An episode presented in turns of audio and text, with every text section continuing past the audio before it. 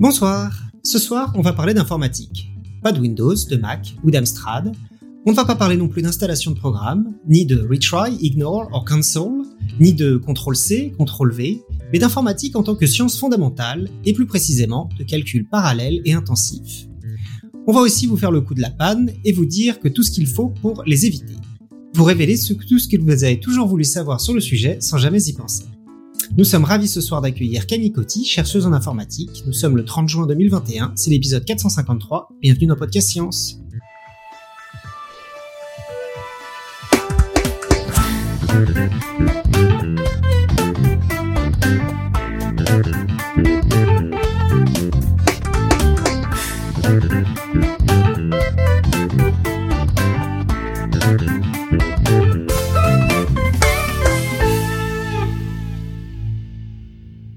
Et du coup, pour ce soir, nous avons autour de la table moi-même depuis Paris, Pascal depuis pas loin de Mulhouse, Cléora depuis Perduville. Bonsoir à tous. Camille Coty, notre invité depuis Eugene en Oregon. Bonsoir. Et Alexa depuis Los Angeles. Salut tout le monde. Et euh, donc euh, au sommaire de cette émission ce soir, du coup, bah, le de l'interview euh, d'Alexa, donc qui interviewe Camille, et je te laisse la parole. Merci Joanne. Donc bah, c'est un plaisir ce soir de t'accueillir Camille dans Podcast Science pour nous parler d'informatique. Donc tu es maître de conférence en informatique à l'université Sorbonne Paris Nord à l'IUT de Villetaneuse et tu es actuellement en sabbatique. C'est pour ça que tu es à Oregon à Eugene. Alors sabbatique pour un chercheur, c'est pas on va faire le tour du monde ou on va faire de l'humanitaire ou quoi que ce soit. Sabbatique pour un chercheur, c'est on va dans un labo, euh, souvent à l'étranger, pour collaborer ou euh, faire de la science avec euh, une autre équipe. Et donc ça veut dire que tu es en chercheuse invitée actuellement euh, en, à l'université de l'Oregon à Eugene. Et en fait, plus pour très longtemps d'ailleurs, puisque tu démarres un nouveau poste à la rentrée à l'Université du Québec à Montréal pour y fonder ton équipe sur les thématiques qui t'intéressent et dont tu vas nous parler en détail ce soir, notamment le calcul parallèle et ses applications. Mais avant de rentrer dans le détail de tes recherches, comme on a finalement eu assez peu de, bah, de chercheurs en informatique, est-ce que tu peux nous faire un panorama des grands thèmes de la recherche en informatique aujourd'hui? Euh, Oui, bien sûr, merci. Euh, alors, euh, en ce moment, bon, on entend beaucoup, beaucoup parler de machine learning, mais c'est que une partie de la recherche en informatique. La, la recherche en informatique, c'est vraiment très, très large. Alors, on va avoir des questions fondamentales, donc par exemple, qui vont fournir des outils théoriques, euh, par exemple sur les preuves, par exemple pour avoir des garanties de fonctionnement, pour garantir pour savoir comment garantir que l'algorithme qu'on a, il va bien faire euh, ce qu'on veut. Après, sur la programmation, comment, euh, une fois qu'on implémente cet algorithme dans un programme, comment on peut garantir qu'il va faire ce qu'on veut. Sur la complexité, c'est-à-dire le nombre d'opérations à faire, etc. Euh, on a des problèmes, euh, des problèmes algorithmiques de calcul. Donc, par exemple, ce qu'on appelle la recherche opérationnelle, qui est un très vieux domaine, qui date même d'avant l'informatique, qui est à la limite avec tout ce qui est business, logistique, etc. Où ce qu'on va chercher à optimiser, on va chercher à optimiser quelque chose. Donc ça peut être euh, ça peut être de la logistique, euh, ce qu'on va mettre dans des containers, etc. Euh, des tournées de véhicules, voilà. c'est ce qu'on appelle des problèmes difficiles dans le sens qui alors on dit difficile, c'est pas dans le sens qu'on a l'habitude de, de, de l'utiliser, mais ça veut dire qu'il y a beaucoup de possibilités à explorer pour avoir un bon résultat. Et aujourd'hui, il y a beaucoup d'applications en plus pour, euh, euh, par exemple, l'ordonnancement de choses, de calcul, de machines, etc. dans les data centers. Euh, il y a, des, y a des, des, domaines qui sont aussi à l'interface avec d'autres disciplines. Donc, par exemple, en IHM, on trouve des psychologues, en traitement, en traitement automatique des langues, on trouve des linguistes, en logique, on trouve des philosophes. Euh, on a la physique mathématique, on a des problèmes de combinatoire où on trouve des physiciens, des mathématiciens, etc. Alors, est-ce que tu peux nous repréciser IHM, ce que c'est exactement ah, Pardon, interface aux machine. Interface aux machine, d'accord. Euh, il y a toute une communauté assez grosse qui s'intéresse aux problèmes de transmission des données, donc au réseau. Alors ça, euh, pour les réseaux, on a le Wi-Fi, les réseaux filaires, mais aussi on a des réseaux spécialisés, donc par exemple des contextes, dans des contextes d'utilisation comme en ville ou dans les champs ou dans une maison ou partout dans le monde, etc. Et euh, il y a toute la sécurité au sens large. Alors on a l'habitude de voir la crypto qui sert à chiffrer ses communications. Euh, mais on peut aussi vouloir durcir des équipements, par exemple si on ne peut pas intervenir sur souvent ou alors pas du tout sur ces équipements, Par exemple, euh, dans l'IoT, donc l'Internet of Things, on a des, des objets qui sont connectés en permanence. Euh, l'utilisateur, il va pas forcément vouloir souvent les mettre à jour. Donc, on n'a pas envie que ce soit détourné pour autre chose. Donc, il y a des grosses problématiques de sécurité là-dessus. Euh, bah, par exemple, euh, si vous avez un frigo, un frigo connecté, vous n'avez pas envie qu'on ait que quelqu'un puisse installer du contenu illégal dessus, etc. Vraiment, euh, là, il y a beaucoup de domaines que j'ai pas cités. Euh, je suis désolée pour les gens qui nous écoutent qui en font, euh, mais en plus moi-même, enfin, je, j'ai été en contact avec d'autres thématiques via les labos par lesquels je suis passé, mais là encore, euh, c'est tellement large que moi-même je peux pas tout connaître. Et évidemment, il y a le calcul à haute performance qui est donc ce que tu fais. En tout cas, euh, d'après ce que tu viens de nous dire, on se rend compte sur, que, que, la recherche finalement assez fondamentale en informatique, on touche à énormément de domaines et surtout à énormément d'applications qu'on a dans la vie de tous les jours. Euh, alors, est-ce que tu peux nous expliquer justement euh, ce que tu fais, quels sont tes champs de recherche principaux et pourquoi tu as choisi de travailler sur ces thèmes parmi euh, la totalité de thèmes qu'on a en informatique? Faut avoir de la grosse puissance de calcul. Euh, non, c'est un petit peu aussi, c'est un petit peu une évolution parce que moi à la base je suis ingénieur en télécom et euh, donc on s'intéresse aux bah, aux communications et comment on va faire communiquer plusieurs ordinateurs entre eux. Et puis, euh, au bout d'un moment, quand on fait communiquer plusieurs ordinateurs entre eux, on arrive à les faire collaborer ensemble pour un même calcul et c'est du calcul parallèle. Et euh, alors c'est c'est une c'est une thématique qui, m'intéresse aussi parce qu'elle est elle est très large. On va avoir des problèmes d'optimisation, on va avoir des problèmes de bah, des problèmes de même de génie logiciel pour avoir pour concevoir des logiciels qui vont être performants et qui vont être qui, qui vont être maintenables. Euh, et euh, on va avoir des problèmes vraiment d'optimisation de, code, d'adaptation du code à la à la à l'infrastructure matérielle qu'on a. On a des problèmes aussi d'adaptation des applications. Donc, il faut bien connaître ces applications pour les pour les rendre efficaces, pour les découper, pour les pour savoir comment on va les faire. Euh, on veut avoir un calcul qui soit correct, mais euh, mais euh, tout en étant adapté à la machine sur laquelle on, on travaille. Donc c'est un domaine qui me plaît parce que c'est assez large, ça fait appel à beaucoup de beaucoup de beaucoup de compétences pour euh, au final euh, avoir un but, c'est-à-dire calculer le plus vite possible. D'accord, donc euh, qui effectivement est le, le, grand défi de un des grands défis aujourd'hui qu'on a avec euh, beaucoup de choses qui reposent sur ce genre de calcul. Alors, est-ce que tu peux nous expliquer un peu plus en détail ce que c'est exactement que le calcul parallèle? Alors, prenez votre ordinateur. Prenez votre ordinateur il y a 15 ans. Euh, vous aviez un microprocesseur qui faisait qui était capable de traiter un flux d'instructions euh, sur sur des données à la fois. Alors maintenant, vous vous dites voilà, j'ai beaucoup de données, euh, je vais vouloir traiter ces données en même temps. Donc sur votre ordinateur actuellement, il y a plusieurs cœurs et chaque cœur est capable de faire une partie du calcul. Donc déjà votre votre ordinateur personnel, c'est un c'est un c'est un calculateur parallèle puisque vous avez plusieurs cœurs. En plus, il y a euh, des registres spéciaux qui permettent de d'appliquer la même instruction sur plusieurs euh, données. Donc en, plus, on va on va extraire du, du parallélisme de cette façon-là. Alors maintenant, vous prenez des ordinateurs comme les vôtres, vous en mettez plein dans la même salle et vous les reliez par un réseau. Et donc euh, ça, ça vous fait une machine parallèle distribuée.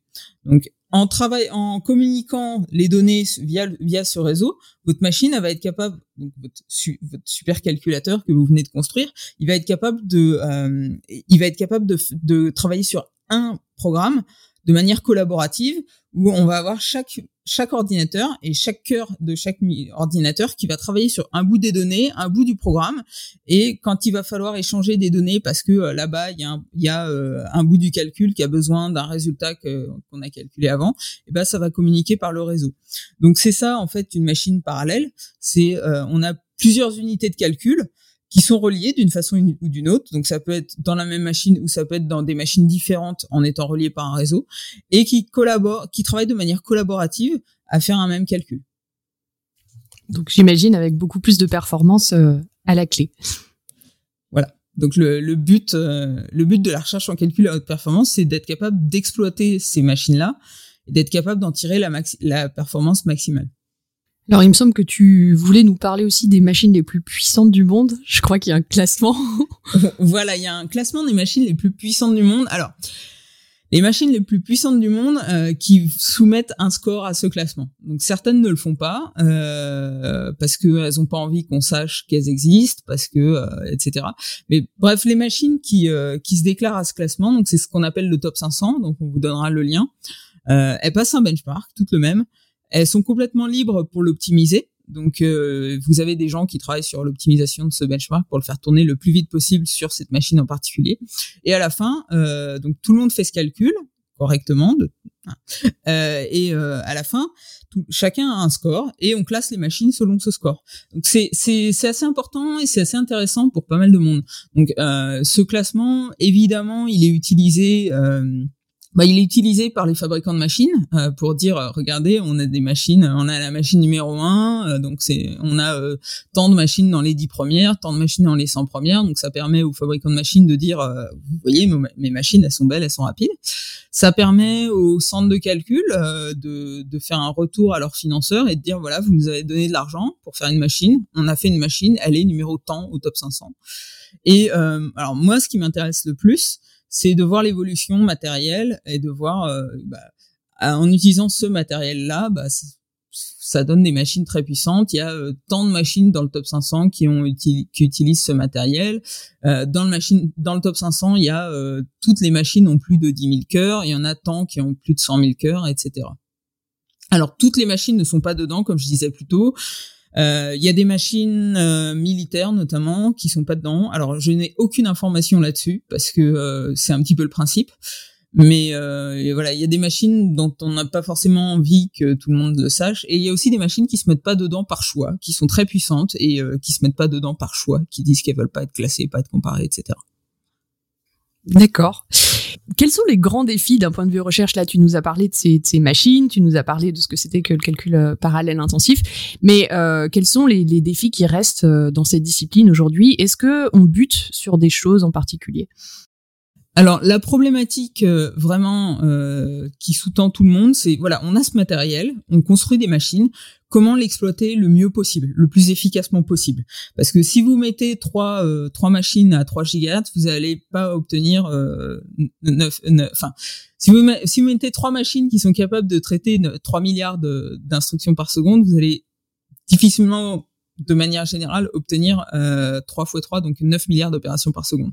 Mais on veut s'en rapprocher le plus possible. Donc euh, le, le, problème de base, c'est ça. Comment on va exploiter au maximum les ressources de calcul qu'on a, qui sont très puissantes actuellement. Donc pour ça, moi je vois deux axes. Il y en a un, c'est ce qu'on appelle, on parle tous dans la communauté de ça, c'est le passage à l'exascale, c'est-à-dire comment on va passer à des machines qu'on dit hexaflopiques, c'est-à-dire qui sont capables de faire 10 puissance 18 euh, opérations à virgule flottante par seconde. Donc euh, là, on parle de machines qui sont d'une taille monstrueuse, qui ont des problématiques dans tous les coins et, euh, et avec lesquelles bah, on peut, il y a beaucoup de choses qu'on peut pas faire parce que ça coûte trop cher à cette échelle-là. Donc là, euh, comment comment on va faire pour avoir des, des des programmes qui sont capables d'exploiter le mieux possible des machines de cette taille-là? Alors ça va être, euh, comme on a un grand nombre d'unités de, calcul, ça va être éviter les synchronisations, avoir un nombre d'étapes bas quand on a besoin d'effectuer une opération, par exemple une opération collective, euh, la tolérance aux pannes, euh, la consommation énergétique aussi, parce que là ça, ça devient un problème vraiment très très important. Et l'autre problème que moi je vois, c'est comment rendre le calcul à haute performance accessible. Parce que on fait pas du calcul à haute performance pour s'amuser, pour euh, pour griller de l'énergie sur du silicone qui va qui va chauffer. Euh, le calcul à haute performance, c'est fait pour faire des calculs, euh, mais des calculs d'autres sciences. Donc on va avoir des physiciens, on va avoir des biologistes, on va avoir des climatologues, etc., qui vont avoir besoin de ces ressources de calcul et qui vont écrire leur programme pour les pour, pour bénéficier de cette puissance. Et euh, une question très importante, c'est comment on va rendre accessible le calcul à haute performance à des gens qui en sont des utilisateurs. Euh, donc, c'est-à-dire euh, avoir par exemple des modèles de programmation de plus haut niveau où ils vont pouvoir exprimer leurs problèmes et pas avoir besoin de trop mettre, euh, ils vont expliquer leurs calculs, pardon, ils vont pas avoir besoin de mettre trop les, les, mains dans le cambouis pour optimiser avec la taille de cache et les registres et machin, etc. Euh, pour qu'ils puissent se, se, concentrer sur leurs questions scientifiques et euh, aussi euh, qu'ils aient pas forcément besoin de passer du temps à, optimiser leur programme et que leur qu'on ait des outils qui optimisent bien les programmes pour qu'ils aient une performance très bonne sans avoir à mettre euh, là aussi à, à, faire des trucs d'informaticien, à les optimiser aux petits oignons, etc. Du coup, si je résume, les gros défis, c'est le passage à l'exascale et rendre le HPC plus accessible aux utilisateurs, aux scientifiques, etc. Je me posais juste une question, euh, donc tu as parlé de 10 puissance 18, euh, comparé à genre par exemple une machine, un laptop euh, standard, euh, nous ce serait combien? Bah, On va faire un petit calcul. Euh, ton, ton laptop, il a un microprocesseur cadencé à quoi? 3 GHz, on va dire? Oui. Euh, il a euh, combien de cœurs? Il a 4 cœurs? Et euh, sur chaque cœur, on est capable de faire euh, actuellement. Alors pendant très longtemps, on était capable de faire quatre opérations par cycle. Maintenant, on est plutôt à 16. Donc, t'as quatre cœurs qui font chacun euh, 3 milliards de cycles d'horloge. Bah, je prends une calculette.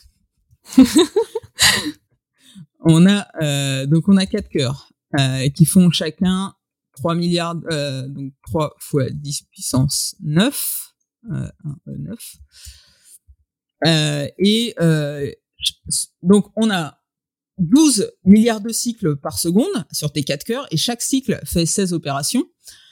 Euh, donc ça fait, il y a beaucoup de chiffres là, ça fait 192 gigaflops. Ce qui est très puissant par rapport aux machines qu'il y avait il y a longtemps. Mhm. Et après le giga, il y a le, le tera, le péta et l'exa. Donc on est quand même à pas mal d'ordre de grandeur aussi. Ouais, d'accord. Donc c'est vraiment énorme euh, comparé euh, à ce qu'on a. Euh, C'était juste pour faire un peu une, une comparaison. Et Cléora, je crois qu'on avait une question d'un auditeur. Oui, qui nous demande si c'est vrai que la NSA a autant de puissance que tous les autres réunis. Oula. euh, la NSA est un et le ministère de la Défense américain, c'est des très gros consommateurs de puissance de calcul. Euh, évidemment, les ressources de calcul de la NSA ne sont pas publiques, euh, et euh, donc je n'en ai aucune idée. Alors, on va revenir à tes recherches. Quelles recherches mènes-tu, toi, particulièrement sur ce sujet?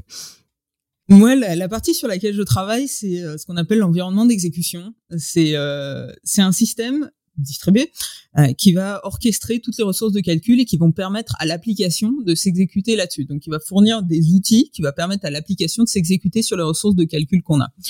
Donc, euh, je travaille alors notamment sur des problématiques de passage à l'échelle. Euh, comme la tolérance aux pannes, mais pas seulement.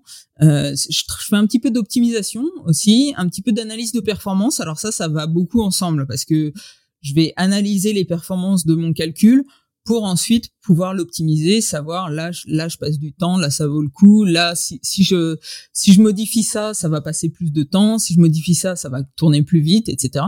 Donc euh, c'est c'est un petit peu deux problématiques qui vont ensemble. Enfin dans dans ma pratique, l'optimisation et l'analyse de performance euh, se cèdent l'un l'autre, enfin se servent l'un l'autre. Euh, et, euh, et un petit peu aussi sur les modèles de programmation, donc euh, sur cette problématique de alors à la fois fournir des outils aux, programmeurs, donc aux scientifiques qui vont utiliser ces, applications, mais aussi bah, rendre facile l'expression de leur, leur euh, rendre, facile l'expression de leurs problèmes et de leurs calculs donc euh, sur ces machines là. Donc on a des modèles qui sont qui existent, mais les applications parfois elles ont des caractéristiques qui les rendent difficiles à paralléliser dans ce modèle là. Donc on travaille sur d'autres modèles qui permettent d'exprimer d'autres euh, d'autres schémas de calcul et d'autres schémas de communication. Euh, donc voilà. Donc euh, le, mon, mon, mes recherches c'est surtout sur euh, le, sur l'environnement d'exécution qui va qui va servir les ressources de calcul et qui va orchestrer les qui va pardon qui va servir les applications et qui va orchestrer les ressources de, de calcul pour qu'elles soient utilisées par les applications. Et alors à l'occasion je travaille un petit peu sur des applications. Le truc, c'est que moi, je suis pas physicienne, je suis pas mathématicienne, etc. Donc, ce que dans ces cas-là, je collabore avec des gens qui ont des applications et qui butent euh, parce que les approches habituelles ne suffisent pas. Et donc là, je vais chercher à mieux euh, à modifier leur calcul, à modifier leur schéma de calcul et de communication euh, pour avoir euh, pour avoir quelque chose qui fonctionne mieux. Et donc ça peut être par exemple euh, mieux enfin, mieux exploiter l'environnement d'exécution, éventuellement en ajoutant des fonctionnalités à l'environnement d'exécution pour proposer une, proposer une autre approche de leur calcul pour mieux exploiter les, les ressources. Alors ça semble crucial pour toutes les infrastructures qui nous entourent en fait. Est-ce que tu peux nous expliquer, est-ce que tu peux nous en dire plus sur ces applications dont tu parlais justement? Alors il y en a beaucoup. Euh, euh, une application que je cite beaucoup euh, parce que à l'époque ça m'a marqué. Euh, j'étais assez jeune quand on a arrêté les essais nucléaires à Mururoa et euh, je me rappelle que le président de l'époque, Jacques Chirac, a dit bah c'est le dernier, c'est pour valider les modèles et maintenant on va les simuler. on va on va on va simuler ça in silico. Donc le, le le nucléaire est un gros client du, calcul à haute performance parce que maintenant on simule et on fait plus ça en vrai. Euh, la climatologie aussi, c'est des gros utilisateurs des ressources de calcul. Ce qu'ils font, c'est qu'ils conçoivent des modèles pour le climat et après ils simulent pour voir comment ça évolue. Et après ils se rencontrent et puis ils comparent euh, ce que font leurs modèles. Mais euh, donc ils ont, c'est des gros utilisateurs du calcul haute performance parce qu'ils simulent ce qui va se passer dans leur modèle. On a aussi les prévisions météo. Hein, euh, si vous avez la météo le lendemain, c'est parce que bah euh, ça, a tourné, euh, ça, ça, a tourné pour pour calculer ce qui va se passer. L'industrie pétrolière. je travaille avec des gens qui font aussi beaucoup de simulations d'écoulement. Donc par exemple pour pour optimiser des surfaces, pour rendre un avion plus aérodynamique, etc. Alors tu nous as parlé aussi de la tolérance aux pannes, euh, tu travailles là-dessus. Dit comme ça, ça semble effectivement euh, crucial pour une infrastructure informatique. Euh, alors évidemment, je pense qu'on a tous en tête des bugs, des logiciels récurrents qu'il faut qu'on les qui fait qu'on les abandonne. Ceux qui se souviennent de Windows Millennium par exemple auront ça en tête. J'imagine que pour toi c'est quand même beaucoup plus compliqué.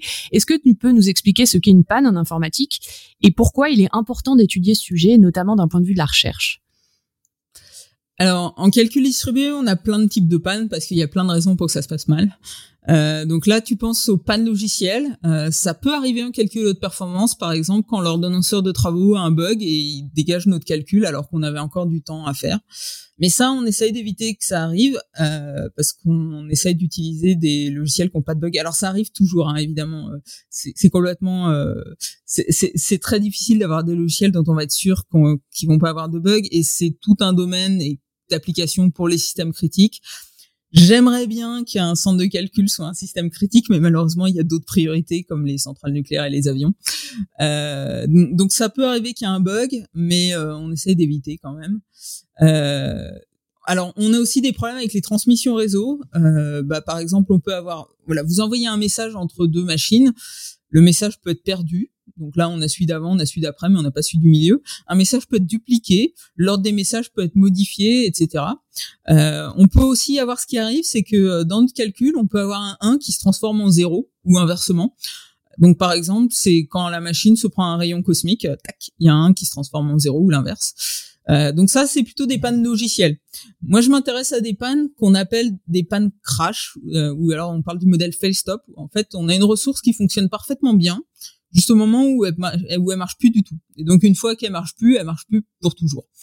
Euh, donc une fois que la machine est en panne, elle est en panne. Donc ça va correspondre par exemple à une machine qui a une panne matérielle, donc par exemple un disque qui va cramer ou euh, ça surchauffe tellement que la machine s'arrête. Donc ça, ça peut être causé par un, ventilateur qui marche plus, ça peut être causé par euh, la machine qui est prise en sandwich entre deux machines qui font des calculs très très rapides et puis euh, très très très intenses et qui vont qui vont surchauffer les voisines. Euh, ou alors euh, simplement quelqu'un qui passe en salle machine et qui se prend les pieds dans le câble et tac, ça débranche. Euh, ça, ça, ça, peut arriver, ça arrive. Euh, alors, un truc qui est difficile aussi, c'est qu'on n'a pas beaucoup de chiffres sur ces pannes. On sait que statistiquement, plus on a de composants dans la machine, plus les pannes vont être fréquentes. Euh, on peut faire des estimations parce qu'on connaît un petit peu, on a une idée de la, de la fréquence de panne, donc on appelle du, du temps moyen avant défaillance d'un composant. Donc euh, voilà, vous avez un certain nombre de composants dans une machine pour un temps moyen avant défaillance donnée, au bout de combien de temps il y en a, il y en a un qui va tomber en panne. Ça c'est des statistiques pas très compliquées. Euh, on sait que très rapidement, on, on, va avoir que quelques heures de temps moyen avant défaillance. Mais c'est des chiffres que les centres de calcul aiment pas trop donner. Alors par contre, il y a une machine qui l'a donné sur sa phase de pré-production. C'est une machine qui s'appelle Blue Waters, qui, est, qui vient d'être décommissionnée, il me semble. Euh, c'est une machine qui est un petit peu particulière parce que ils étaient pas au top 500, etc. Donc ils sont ils sont permis de donner pas mal d'infos. C'est une machine qui était vraiment très très intéressante. Et notamment euh, sur leur phase de pré-production, il y avait une panne toutes les 4,18 heures. Donc si vous avez une, un calcul qui dure qui utilise toute la machine qui dure 4,18 heures, il y a une chance sur deux pour qu'il n'arrive pas au bout et qu'il y ait une panne. Donc il, il faut il faut être capable de les tolérer. Et elle faisait quoi cette machine Blue Waters? Ah bah c'était un centre de calcul comme les autres euh, civils. Euh, elle était euh, elle était à Urbana Champagne. Ah d'accord, ouais, qui est donc une, une grande université américaine qui a qui a d'ailleurs beaucoup d'ingénierie. Est-ce que tu peux nous parler de tes travaux à toi sur les pannes? Alors, au début, pendant ma thèse, j'ai travaillé sur le retour sur point de reprise. Donc l'idée, c'est que on enregistre l'état de l'application comme si on prenait une photo. On prend un instantané et on le sauvegarde quelque part. Et euh, si le nœud tombe en panne, bah, euh, si de calcul tombe en panne, on reprend cet instantané, on relance euh, l'application sur un sur un autre nœud de calcul.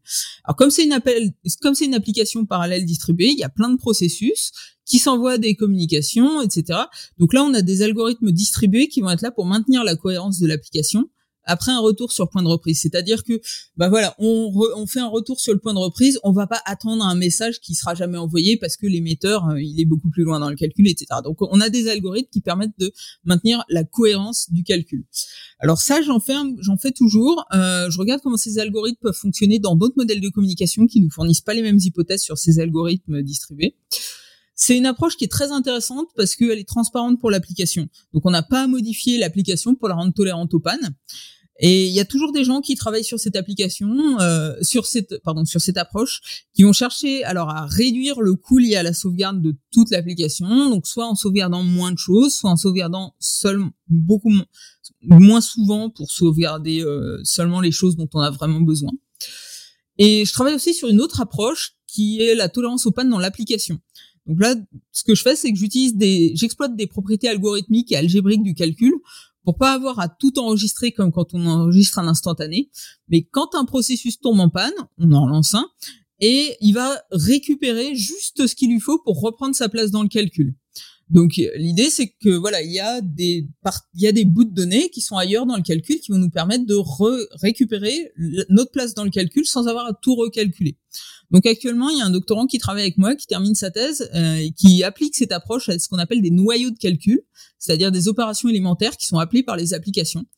Et euh, il a vraiment des très jolies performances dans le sens où euh, ce qu'on va regarder, c'est le surcoût qui est lié à la tolérance aux pannes, donc ça c'est très faible, et combien ça nous coûte d'avoir une panne dans le calcul. Donc si on, on exécute un calcul, il y a un processus qui tombe en panne, on relance un processus, on lui fait reprendre la place dans le calcul et on va terminer le calcul quel temps en plus ça prend par rapport à si ça s'était bien passé et qu'il n'y avait pas de panne qui était arrivée. Et il a vraiment des très jolies performances. il, y a, il y a très très peu de, de surcoût. Alors, euh, dans le cadre de son doctorat, il s'intéresse aussi à quelque chose, euh, à ce que, peuvent nous apporter les, méthodes formelles et notamment la modélisation, parce que quand on a une panne, elle va pas arriver au moment qui nous arrange. Donc, on veut que notre algorithme il, soit capable de rétablir son état, quel que soit le moment où arrive la panne. Alors nous, on va pas forcément penser à toutes les possibilités. Euh, du coup, il utilise des, techniques de modélisation. Il modélise son algorithme. Il dit voilà, il y a une panne, elle peut arriver n'importe quand. Et euh, euh, les outils, les techniques des méthodes formelles permettent de dire voilà, dans tous les cas, quel que soit le moment où ça arrive, quel que soit l'ordre d'exécution des, euh, des opérations qui sont pas ordonnées, ça va bien se passer. Donc euh, l'idée c'est euh, c'est voilà c'est que le calcul soit capable d'arriver au bout et quelles que soient les hypothèses, à part le nombre de pannes simultanées là, parce que si on a trop de processus qui tombent en panne, on va pas arriver on va pas arriver à récupérer son état. donc Contrairement à l'application, à l'approche où on prend des instantanés, l'application a besoin d'être modifiée. Donc la personne qui écrit le programme doit tenir compte de la tolérance aux pannes et elle doit savoir quelles sont les propriétés de son calcul pour savoir quoi sauvegarder, où le sauvegarder, comment récupérer son état après après la panne. Alors l'approche qu'on a avec mon doctorant, c'est de fournir une bibliothèque qui fournit des opérations de calcul de base. Donc les applications vont les appeler. Par exemple, voilà, j'ai besoin de faire une factorisation matricielle, j'ai pas besoin de savoir comment je fais une, factorisation matricielle, j'appelle une bibliothèque qui factorise ma matrice.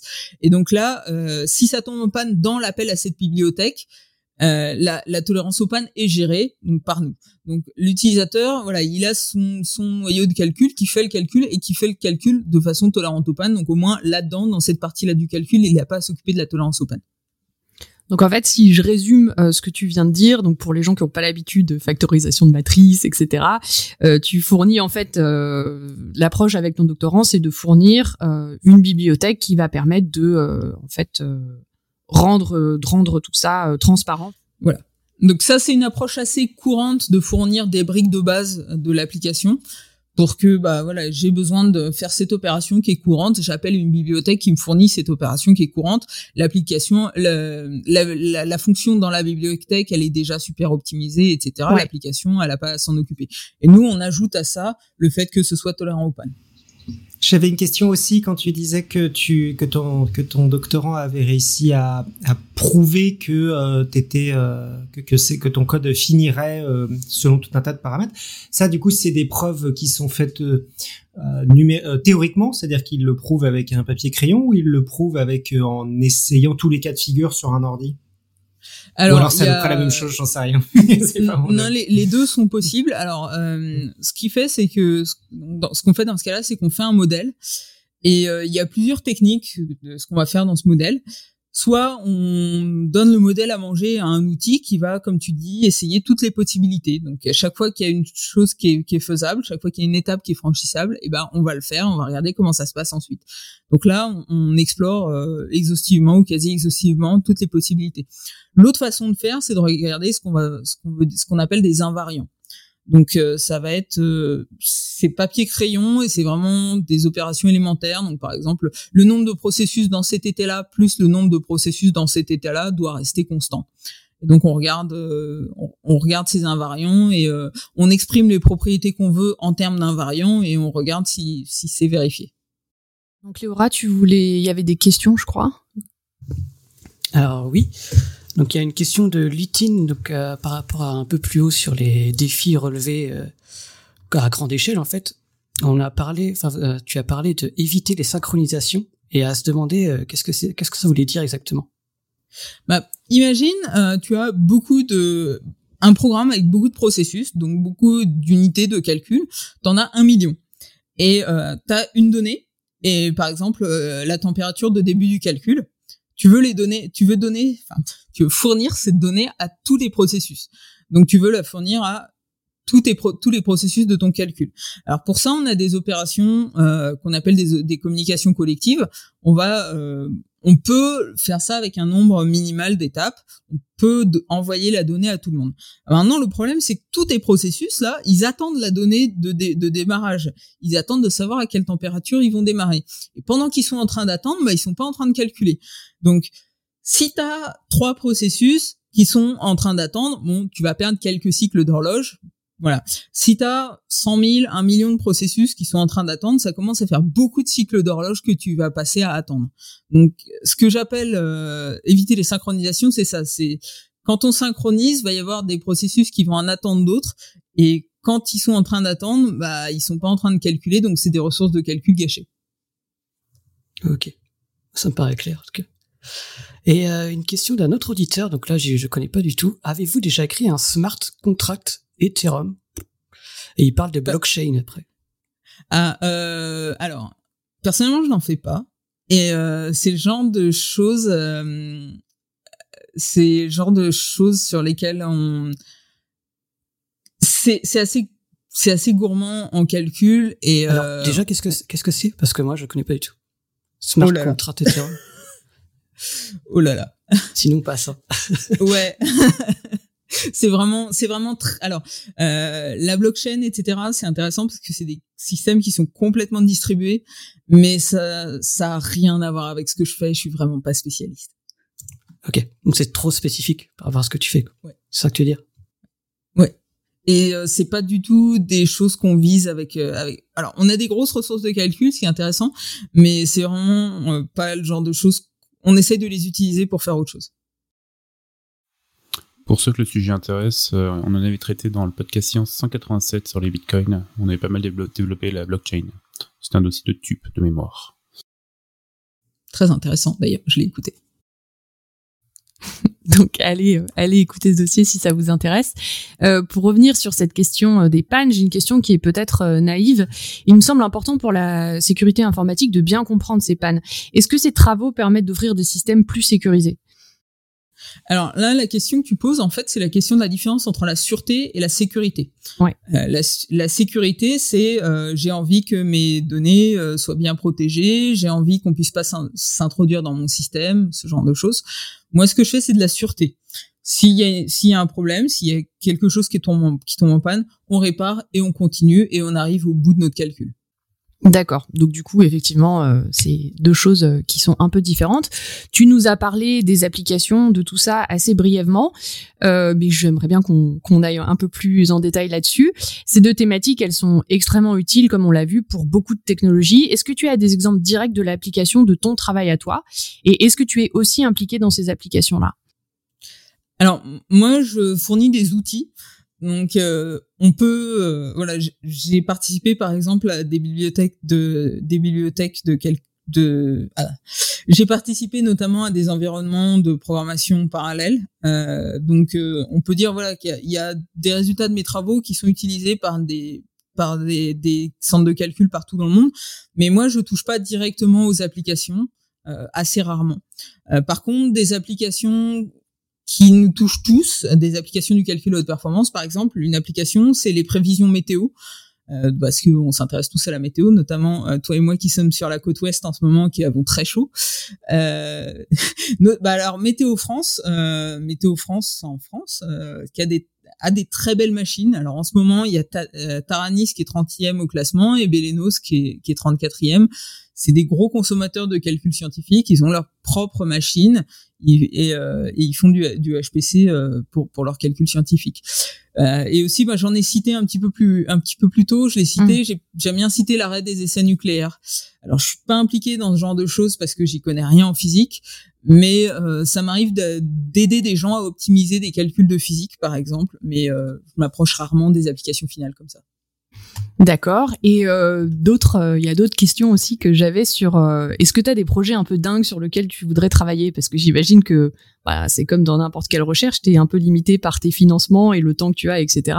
Est-ce que tu as des idées de choses un peu incroyables que tu pourrais faire?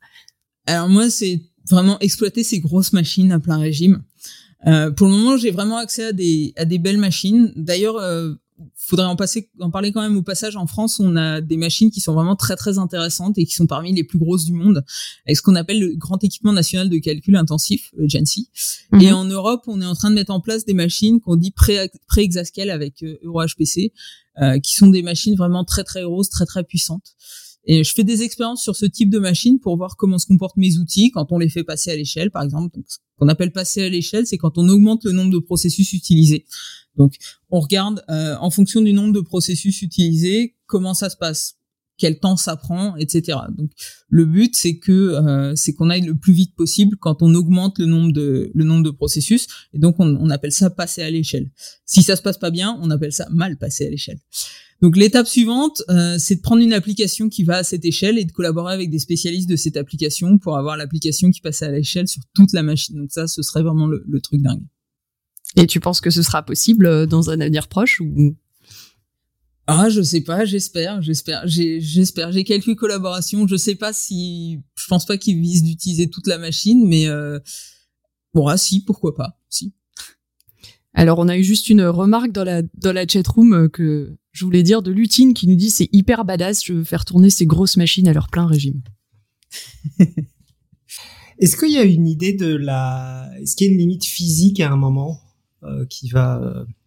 Euh, c'est marrant, on m'a posé exactement la même question hier soir sur euh, la taille des télescopes, mais du coup, je te pose la même question sur les ordinateurs. Est-ce qu'il y a une limite physique à un moment qui fait qu'on va pas pouvoir aller plus grand?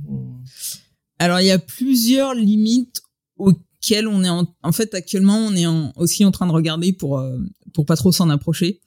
pour limiter l'approchement de ces limites. Il y a une limite au niveau de l'approvisionnement en électricité. parce que alors il y a un il y a un white paper euh, aux États-Unis qui est sorti avec des guidelines et euh, ils disent voilà la machine à exascale il faut pas qu'elle dépasse 20 euh, mégawatts. Alors il y a une machine japonaise actuellement au top 500 qui a 30 mégawatts. Mais ça commence Juste pour donner une comparaison, c'est genre une centrale nucléaire, c'est combien par exemple? Je, je peux chercher oh. si t'as pas la réponse. Pardon, je te, je te prends. Vas-y, continue. je, vais chercher les, centres, les centres de calcul actuellement, ils ont plutôt euh, de 1 à, enfin, sauf les vraiment très gros, ils ont plutôt de 1 à 5 mégawatts, euh, pour comparer. Euh, une maison, par exemple, on peut comparer à une maison. Alors, juste à parler de white paper, est-ce que tu peux expliquer ce que c'est? Euh, c'est un article où un, espèce de gros article où va y avoir des, euh, des consignes un petit peu, euh, des constatations, des euh, c'est un rapport, un gros rapport. Donc une maison de 100 mètres carrés, ça va en électrique, tout chauffage électrique, etc. C'est 15 600 kWh. Donc maintenant on va diviser par le nombre d'heures. Ouais, une maison électrique, une maison avec chauffage électrique, etc. de 100 mètres carrés, ça fait 1,8, ça consomme 1,8 kW. Ok, d'accord. Et euh, ok, donc euh, et j'ai regardé une centrale nucléaire, c'est environ 1000 mégawatts. Euh, du coup, ça fait ça fait 500 supercalculateurs. Oui, oui, ça commence à être impactant quand même sur la production nationale, quoi. Ouais, donc c'est alors on a aussi alors ça c'est plus pour les électroniciens, mais au niveau de la complexité des circuits, des microprocesseurs, etc. Quand le quand le circuit est plus gros, donc si on essaye d'avoir des, euh, des, des, puces avec euh, beaucoup de cœurs, etc., là, on arrive, euh, je pense qu'on a déjà dépassé, je sais pas, on arrive aux limites des, des approximations sur sur ce qu'on est capable de calculer sur des sur des sur des circuits électriques électroniques. Après, ça dépend ça dépend comment ça va évoluer parce que euh, va, va y avoir la taille des machines va être une contrainte, mais est-ce que les machines vont être de plus en plus grosses ou pas? On constate que c'est plutôt pas le cas. Les machines sont pas vraiment de plus en plus grosses. Euh, elles sont plus puissantes, mais au sol, elles prennent pas tant que ça de place. Mais euh, parce que là, on peut aller de plus en plus gros ou de plus en plus miniature, mais euh, enfin, il y en a un qui va être plus rapidement limité que l'autre, quoi. C'est-à-dire qu'à un moment, on va être limité à l'atome. Enfin, voilà, on va pas pouvoir commencer. Enfin, je plus exactement, on peut imaginer qu'un centre de calcul, on peut le faire tenir sur 800 km c'est, enfin, c'est. Oui, avoir des gravures euh, plus fines qu'un Anstrom, ça va être un petit peu compliqué. Euh, mais euh, donc euh, oui, on a on a des problèmes de, de finesse de gravure. Maintenant, euh, donc ça, cette limite-là, on va l'atteindre plus vite. Maintenant, les on va si on se limite par ça, on va avoir peut-être des, des limites au niveau de la taille, mais on, on n'en est pas encore là euh, sur euh, sur l'espace, enfin sur l'étalement et euh, des des supercalculateurs sur la place qui prennent au sol. D'accord. Alors on parle de taille de machine. Pour finir, j'aimerais savoir si tu as des anecdotes à nous raconter sur être chercheuse en info.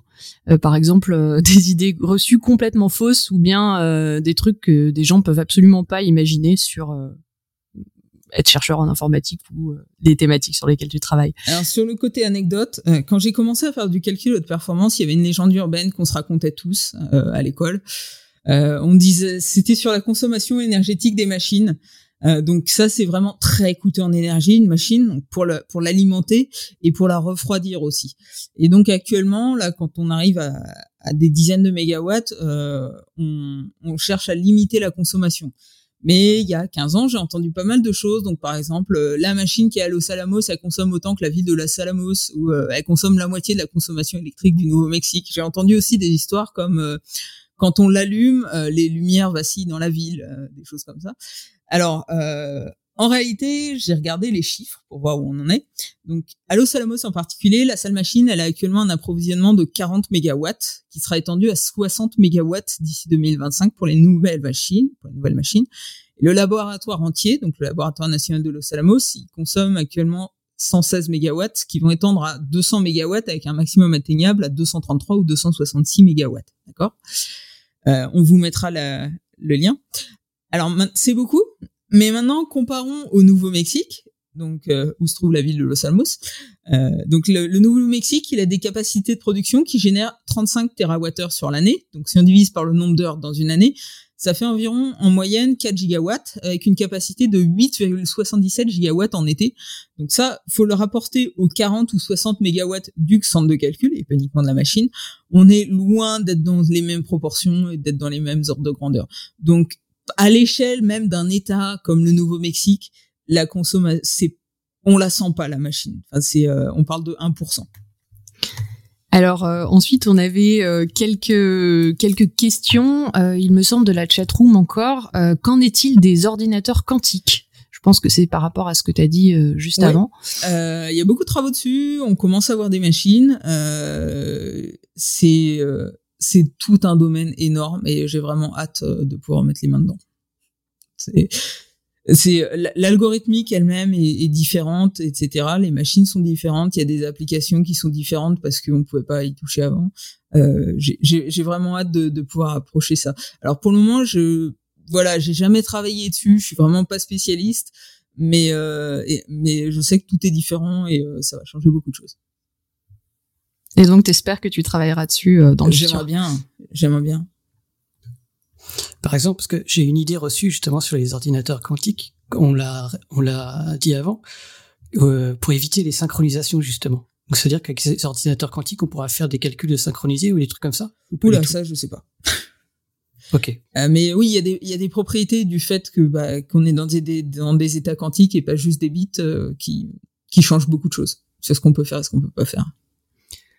On a une autre question aussi de The Question 2 dans la chatroom euh, qui parle notamment des projets euh, de particuliers mutualisés comme City at Home. Alors si vous voulez euh, entendre parler plus en détail de City at Home, on en avait parlé dans une roue libre où avec Johan on avait parlé euh, du télescope d'Arecibo de Porto Rico et euh, qui était le télescope qui, qui, générait une partie des données de City at Home. Donc allez écouter cet épisode si vous voulez en savoir plus.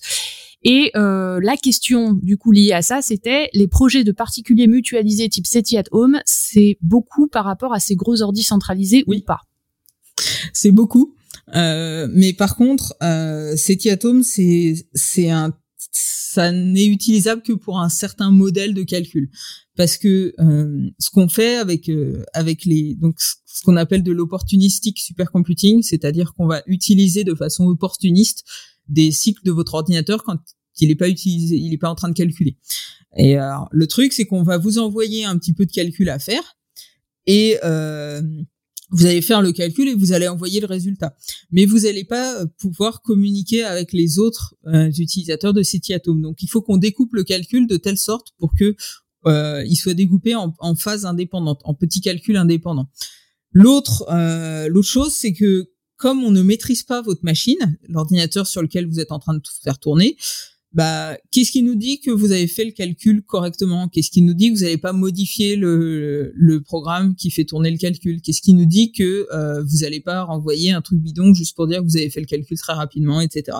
Du coup, il y a des techniques de réplication, de comparaison des scores, de comparaison des résultats, de scores de confiance, etc. qui sont faits, qui font que euh, en fait on n'utilise pas euh, si on a 1000 ordinateurs dans un projet SETI Atom, on n'a pas 1000 fois la puissance de ces ordinateurs. On est très en dessous parce qu'on va répliquer des données plein de fois.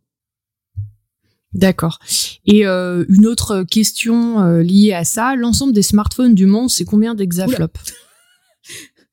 Euh, les smartphones sont très très puissants actuellement. Euh, par contre, euh, faudrait voir combien il y a de smartphones dans le monde. Euh, je sais pas, on est peut-être à 5 milliards de... On peut faire un calcul, hein. Euh, combien il y a de smartphones dans le monde? Est-ce qu'on compte les smartphones qui traînent dans les tiroirs parce que plus personne les utilise?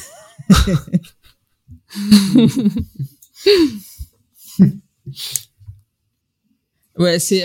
Alors là, j'ai un truc qui dit... Le nombre d'utilisateurs de smartphones devrait passer à 1,5 milliard en 2014, non, de 1,5 milliard en 2014, 2,5 milliards en 2019. Donc on est autour de ouais entre 2 et 5 milliards quoi, ça donnera une, un ordre de grandeur. Donc à peu près tous les la puissance cumulée de tous les smartphones dans le monde, donc les 2,5 à peu près smartphones dans le monde, ça fait à peu près euh, en deux exaflops. Euh, voilà, et je sais pas si on avait d'autres questions dans la chat room ou dans l'équipe. Non, bah très bien, mais je te redonne, euh, je te redonne la main, Johan, du coup, pour euh, aller vers euh, la citation. Euh, bah merci beaucoup, c'était euh, très intéressant et du coup je propose qu'on passe à la citation de ce soir. Je pense que tu en as ramené. Oui, j'ai fait mes devoirs. donc j'ai une petite citation qui est d'un informaticien néerlandais qui a inventé beaucoup de choses, qui s'appelle Edgar Dijkstra et euh, qui dit l'informatique n'est pas plus la science des ordinateurs que l'astronomie n'est celle des télescopes. Voilà. Ah, je vois que ça vous fait rire, c'est un classique. J'ai fait, dans... je suis pas allé chercher très loin. pas mal. Alors en fait, c'est rigolo parce que moi je l'ai dans ma thèse celle-là parce que moi je suis un astronome qui fait des télescopes, donc en fait je fais partie de ces gens-là qui euh, sont astronomes et qui font les télescopes. Donc ça veut pas dire que c'est l'intégralité de ce qu'on fait, mais il y en a qui font ça effectivement. Mais du coup, ça m'a toujours fait rigoler cette citation parce que je fais partie de ceux qui sont. Voilà. Et puis c'est vrai euh, pour euh, plein de sciences en fait, on a toujours une espèce d'association entre une science et euh, et quelque chose en particulier, alors que c'est pas forcément toujours le cas. Ouais, mais je pense que cette citation elle parle un petit peu de bah enfin le fait que tu aies fait des, des, télescopes ça ça illustre un peu ce que je vais dire, c'est l'ordinateur et le télescope, c'est des outils. Euh, mais on veut des outils qui soient performants pour accomplir la tâche qui est euh, l'informatique, l'astronomie, qui est d'avoir d'avoir des résultats. Donc euh, construire construire des outils pour faire de la science, c'est aussi quelque chose de très très important. Mais mais dans ce cas-là, la, la, construction de l'outil est, est au, service de la science et, aussi un petit peu intégré intégré à la science. Mais si si tu dis c'est la science des ordinateurs, bah le fait de faire un ordinateur c'est dans le but de dans le but de faire de l'informatique et de faire des calculs. Et donc tu vas concevoir un ordinateur dans le dans l'objectif de d'avoir certaines propriétés de travailler dans, sous certaines hypothèses etc donc là t'es es quand même dans un contexte scientifique. Oui non non je totalement je comprends. Et puis aussi le fait je pense que autant dans ton cas que dans le mien le c'est quasiment de l'artisanat en fait, c'est-à-dire que tu vas faire euh, une machine qui a un usage unique et qui finalement va pas être reproduite à beaucoup d'exemplaires, voire même euh, beaucoup souvent c'est des pièces uniques en fait. Donc c'est assez particulier aussi là-dedans. Ouais, c'est assez marrant si tu étudies un petit peu le, le top 500. Donc tu as des machines, les machines tout en haut, c'est des pièces uniques, ça c'est clair. Euh, et après, tu as quelques pièces uniques et puis tu as quelques cas euh, tu as quelques machines qui sont produites. Alors tu vois, tu as, la, la version grosse, tu vas trouver 30 exemplaires d'une version grosse, et puis tu vas trouver 20 exemplaires d'une version qui ressemble et en un petit peu plus petite, etc. Donc c'est... Euh, J'irai pas jusqu'à dire que dans ces ordres de grandeur-là, on a de la production en série, mais euh, c'est marrant, t'as un petit peu les deux quand même, et t'as as, un petit peu le côté, bon, bah, on a fait une, une machine très puissante, maintenant on sait comment ça fonctionne et on va faire une, une version euh, alors je dirais pas à grande échelle, mais à, une petite échelle, mais quand même à une certaine échelle qui va permettre de, le vendre, euh, de le vendre à des gens. Du coup, as, genre dans le top 500, tu as de 220 à 250, c'est la même machine, quoi, ça. par exemple. D'accord. Ok. Très bien, et eh ben merci beaucoup. Euh, je vous rappelle du coup que le quiz du mois est un peu en pause. Nous attendons vos propositions et nous proposerons euh, une une, une quiz euh, à, à, résoudre euh, pendant les vacances, donc donneront la solution à la rentrée. Euh, la semaine prochaine, venez nombreux, nous parlerons de nos recommandations pour l'été, donc euh, podcast, livres, films, séries, euh, j'ai peut-être oublié, musique. Je sais pas s'il y a des voilà. Ouais, Camille, t'as peut-être des choses à nous proposer d'ailleurs aussi là-dessus. Ah, on peut faire comme euh, les quiz sur la table. Quelle est euh, la, une recommandation d'une œuvre qui t'a beaucoup touché récemment? Ou pas euh, Désolé, on prend dépourvu En plus, sans tomber dans les clichés nerds. Ok, bon, tu pourras nous la donner après, puis on l'ajoutera à l'émission de la semaine prochaine. Merci beaucoup en tout cas d'être venu. donc on espère que ça vous a plu cet épisode d'informatique. On en fait trop rarement. Euh, la semaine prochaine, on se retrouve pour le dernier épisode de la saison. Et en attendant, que servir la science soit votre joie.